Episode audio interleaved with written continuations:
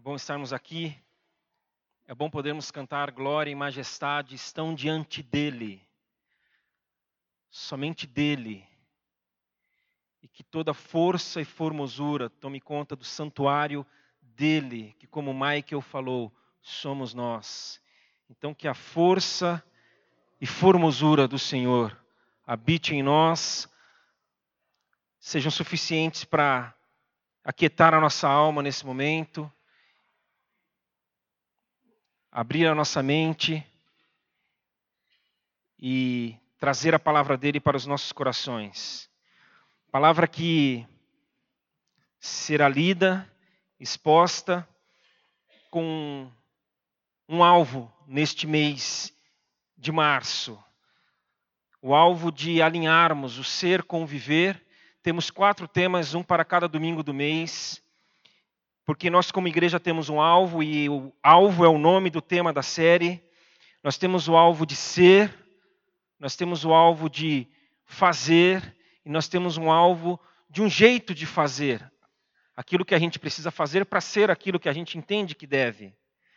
É muito comum, e eu acho isso mesmo natural, as pessoas irem chegando até nós, irem se juntando a nós e terem falas como a igreja de onde eu vim, lá na igreja de onde eu era. É, cada igreja tem a sua característica, cada igreja tem o seu jeito de ser. Nós aqui temos o nosso e nós queremos falar um pouco a respeito disso neste mês. Quem nós queremos ser, o que fazer para isso e o jeito de fazer. Então, existindo esse entendimento, esse desejo, nós precisamos falar, nós precisamos expor, nós precisamos declarar tudo isso. É necessário a gente deixar claro para que a gente possa buscar. E aí, se nós formos para os gurus, os gurus da, do mundo corporativo, eles vão falar em números, eles vão falar em estratégias, nada disso é ruim. Mas talvez nada disso nesse primeiro momento seja necessário. Porque se a gente ficar em Jesus, nós temos o suficiente. Até porque se nós formos ler esses caras aí, tem muita coisa boa, a gente vai perceber que eles são bons de originalidade. Já disseram que originalidade é você esconder bem as fontes. Então você é original. Então, se eles forem um pouquinho sinceros, nós vamos ver que eles não são nada originais. Talvez muitos deles foram em Jesus para poder fundamentar aquilo que eles têm como é, princípios. Então, nós olhando para Jesus, nós vamos ver que Jesus ele insistiu e muito naquilo que ele queria que seus discípulos aprendessem crescem e vivessem. Então, ficando em Jesus, nós vamos ver que mais do que a forma, Jesus ele deixou claro sempre o conteúdo. Nós encontramos o conteúdo. Jesus não oferece um método. Mas ele coloca diante de nós a essência. A essência da nossa existência. E o que é essencial, ele deixou claro logo de cara. Ele começou a pregar, e possivelmente foi a mensagem que ele mais pregou. É o que nós lemos em Mateus 4, 7. A partir de então, Jesus começou a anunciar a mensagem: arrependam-se, pois o reino de Deus está próximo. A partir de então, Jesus começou a anunciar sua mensagem: arrependam-se, pois o reino de Deus está próximo. Sabe aquela história de para que facilitar se dá para complicar? Eu não vou fazer isso eu não vou complicar, porque dá para facilitar. Eu sei que muitos, e eu acho isso maravilhoso, gostam de anotar, escrever no papel ou, ou, no celular, ou então ficam concentrados e não precisam nem escrever, aquilo fica na mente e fervilhando durante a semana. Isso é ótimo. Então, como eu sei que isso acontece e tem mais a que acontecer mesmo, eu vou facilitar, eu não vou complicar. Eu vou, na palavra de hoje, na mensagem de hoje, que é falar a respeito de querermos ser um sinal da presença do reino aqui onde Deus nos plantou, nessa, nesse momento e tempo da história, eu, nós vamos poder resumir a, a mensagem de hoje em três palavras. Três. Mas eu quero facilitar muito hoje. Então são três palavras que começam com a letra P. Três P's. A primeira palavra, presença. Presença. O reino de Deus está próximo. O reino de Deus chegou. Próximo no sentido de acessível, ele está aqui, próximo. Não de cronologia, de que ele vai chegar, mas ele está aqui, ele está acessível, ele está presente. O reino de Deus não é mais uma expectativa, não existe mais espera, não existe mais dúvida, questionamento, porque na época de Jesus existia muita dúvida ainda. Surgia um daqui fazendo alguns milagres, dizendo ser o Messias. Será que é? Será que não é? Aí aparecia outro ali, e para cada lado que se olhava tinha alguém que se dizia o Messias. Mas num dado momento, André, um dos que veio a ser o seu discípulo, o seu apóstolo, chega para os seus amigos e diz: Encontramos o Messias. Nós achamos o Messias, nós sabemos quem é ele agora. Ele chegou, ele está aqui está presente, visível, acessível a todos. E aqui eu vou para Lucas 4, por favor, me acompanhe aí na leitura, ouça, em que tem aqui uma narrativa de um trecho de Isaías. Lucas 4, versículo 16. Quando Jesus chegou a Nazaré, cidade de sua infância, foi à sinagoga no sábado, como de costume, e se levantou para ler as Escrituras. Entregaram-lhe o livro do profeta Isaías, e ele o abriu e encontrou o lugar onde está escrito, onde estava escrito: O Espírito do Senhor está sobre mim. Jesus lendo. Palavras do profeta Isaías pois, me, pois ele me ungiu para trazer as boas novas aos pobres. Ele me enviou para anunciar que os cativos serão soltos, os cegos verão, os oprimidos serão libertos, e que é chegado o tempo do favor do Senhor. Jesus fechou o livro, devolveu ao assistente e sentou-se. Todos na sinagoga o olhavam atentamente. Então ele começou a dizer: Hoje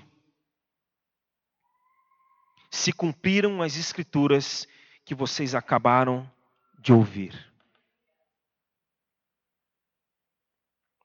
Ele lê algo a respeito dele, que tinha sido escrito 700 anos antes daquela leitura, e ele fala que hoje se cumpriu aquilo que vocês acabaram de ouvir, porque o reino de Deus chegou. Presença. O reino de Deus estava presente.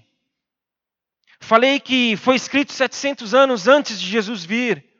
Outros profetas falaram a respeito dessa chegada. Os reis conduziram o povo de Israel rumo a este momento. Os juízes legislaram sobre o povo em meio a oscilações, para que também este momento chegasse, os patriarcas. Abraão, o primeiro deles, Gênesis 12, quando Deus fala a ele: Abraão, sai da tua terra, sai da tua parentela, sai de onde você está, que eu vou fazer de você uma bênção, e a partir de você todas as famílias da terra serão abençoadas.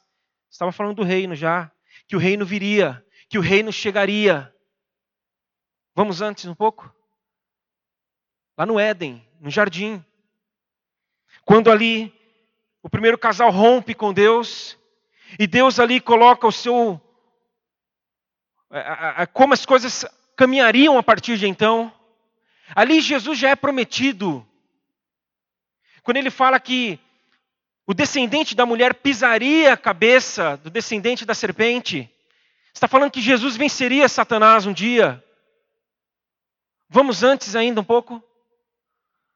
Peraí, Marcelo, mas antes não tem nada. É Gênesis ali. Tem. Antes não tinha nada mesmo. antes da fundação do mundo. E antes da fundação do mundo, o que a gente lê a respeito disso, a respeito do reino, a respeito da chegada, a respeito da presença, está em Pedro, na primeira carta de Pedro, capítulo 1, versículo 18. Olha que texto lindo.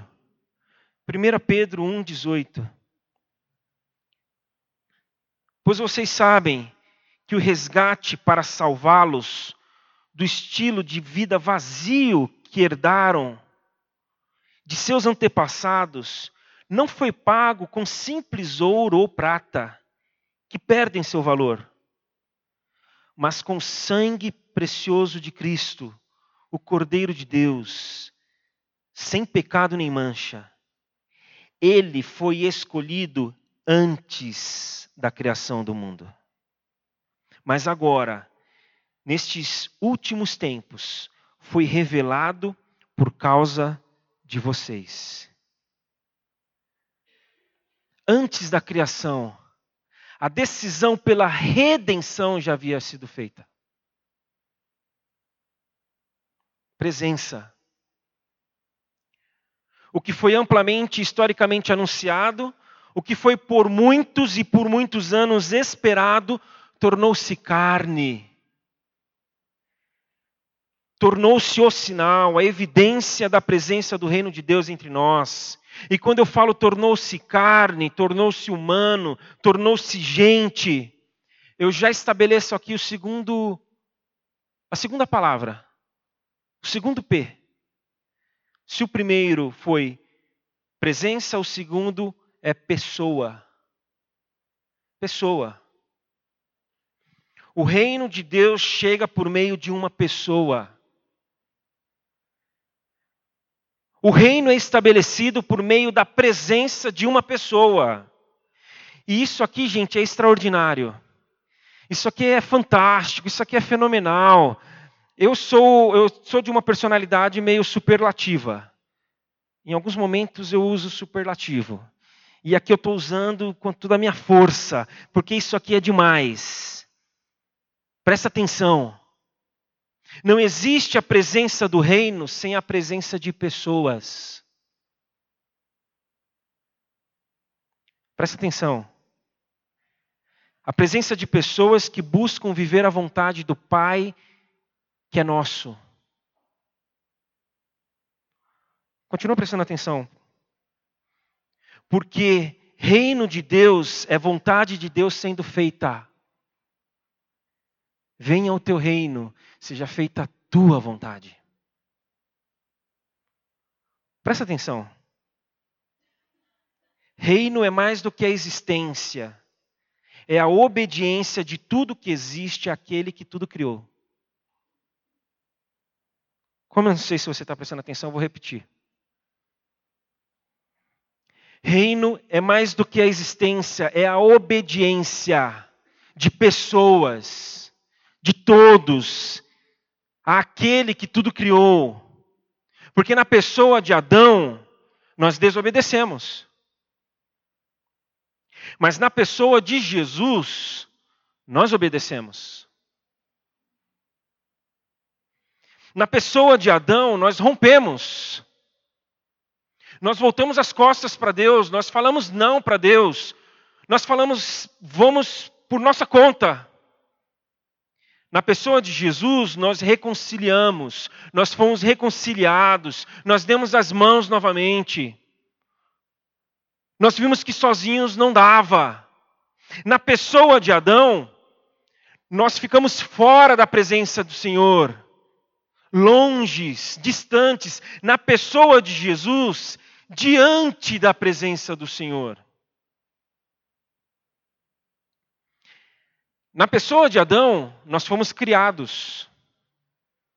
Na de Jesus, nós fomos regenerados.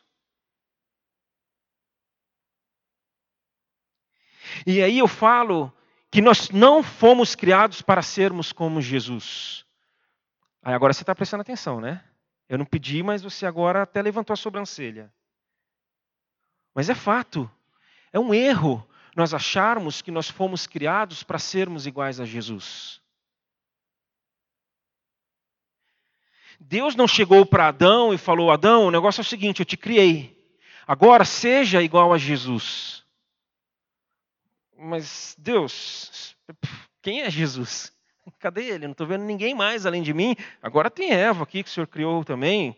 Nossa, mas eu devo ser igual a alguém que eu nem, nem conheço, nem estou nem, nem vendo, nem. Nós fomos regenerados para sermos iguais a Jesus, mas não fomos criados para sermos iguais a Ele.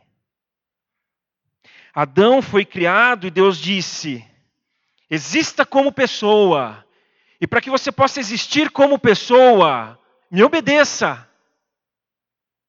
E a desobediência fez com que ele deixasse de existir. E aí, quando Jesus vem e nos regenera, nos dá nova vida, é para que pudéssemos existir novamente como pessoa. Que pessoa? Jesus.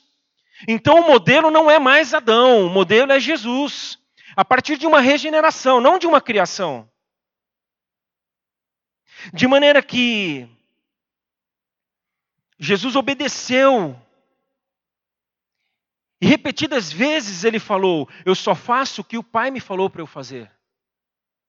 Eu só faço aquilo que o Pai me autorizou a fazer. Então ele nos regenera e nos dá a possibilidade de existir e viver novamente. Se você prestou atenção, na minha última frase agora, eu falei uma palavra com P. Mas como eu estou querendo facilitar, eu vou repetir. Nos dando possibilidade de existir e viver novamente. E aqui está a terceira palavra: possibilidade. A presença de uma pessoa que gera possibilidade. Por isso ele fala: arrependam-se. Porque existe a possibilidade. Porque agora é possível. Ele fala: mudem de vida. Mudem a forma de pensar. Mudem a mentalidade. Os judeus criam que eles deveriam viver uma vida de arrependimento para que o Messias pudesse vir. Eles entendiam que, mediante uma vida piedosa, uma vida consagrada, devota, correta, Jesus viria, o Messias viria. Sabemos que não foi assim.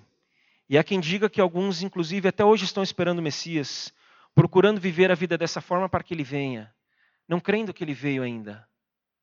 Então, Jesus não veio porque nós tivemos e vivemos uma vida piedosa e de arrependimento. Ele veio para que pudéssemos ter, porque não havia condições.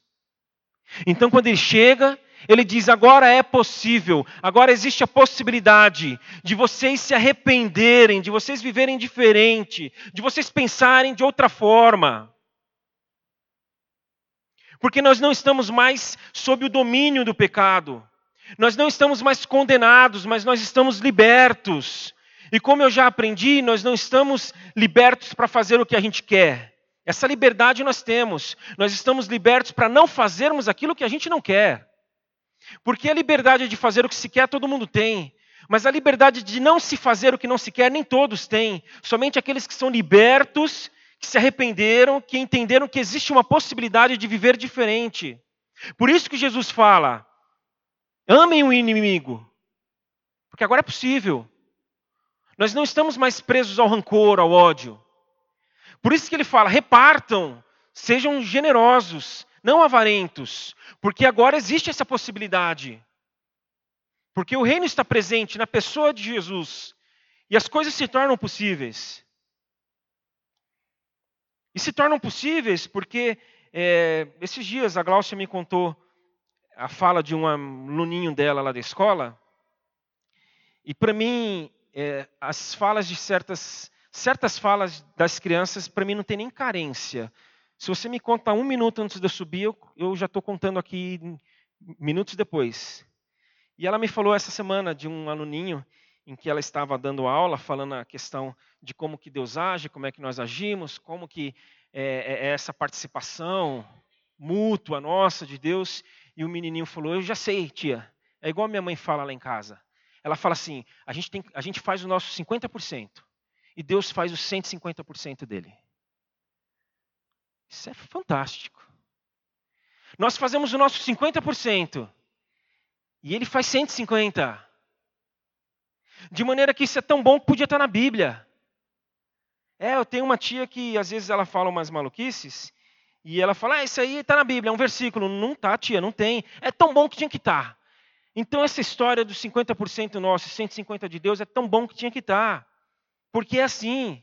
E assim nós vamos vivendo e sinalizando a presença do reino de Deus. Por meio de uma vida que obedece e vive, e nós vamos falar durante esse mês, em devoção a Cristo. Como eu citei, André falou para os seus amigos: achamos o Messias. Que nós possamos reencontrar o Messias, o Cristo, neste mês.